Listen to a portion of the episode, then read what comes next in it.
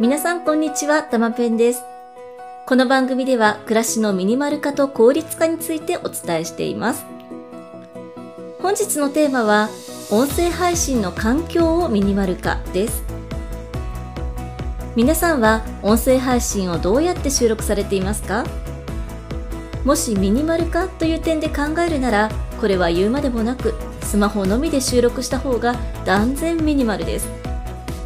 ただ私はどうしてもマイクで収録してみたくなりコンデンサーマイクを買いました。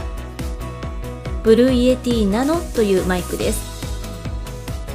実は今実際にブルーイエティナノのマイクでお話ししています。Adobe Audition で少しだけ編集した後の音声とはなってしまいますが音質の確認も含めてぜひ最後までお聴きいただければ嬉しいです。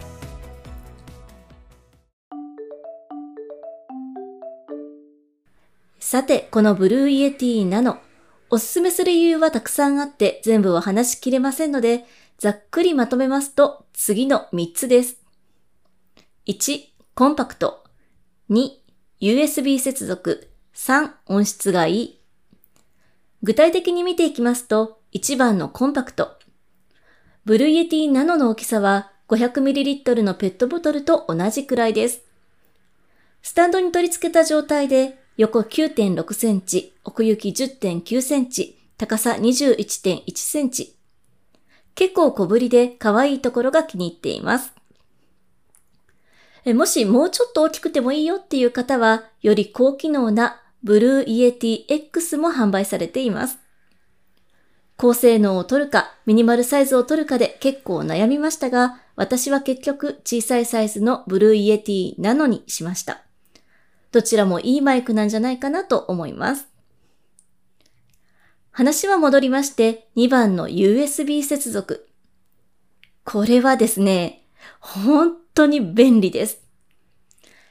USB ケーブルをパソコンに直接差し込むことでマイクと接続できてしまうんです。本来であればパソコンとマイクの間に大きな四角い箱のような機材、オーディオインターフェースを置かないといけません。が、それが丸々一式不要になるんですね。USB 接続のマイクであれば、パソコンの横にマイクをちょこんと置いておくだけ。机周りがスッキリして音声配信の環境をミニマル化できること間違いなしです。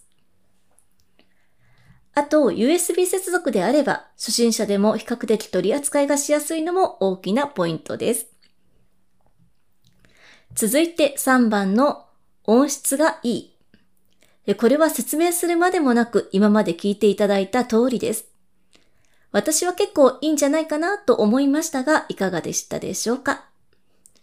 もし音声配信用にマイクを買ってみようかななんて思われていらっしゃる方は、ぜひ Blue Yeti X や今私が使っている Blue Yeti などチェックしてみてください。というわけで本日は音声配信の環境をミニマル化についてお伝えしました。最後までお聴きいただきありがとうございます。いいねやフォローなどいただけると配信の励みになります。それでは次回の配信でお会いしましょう。さようなら。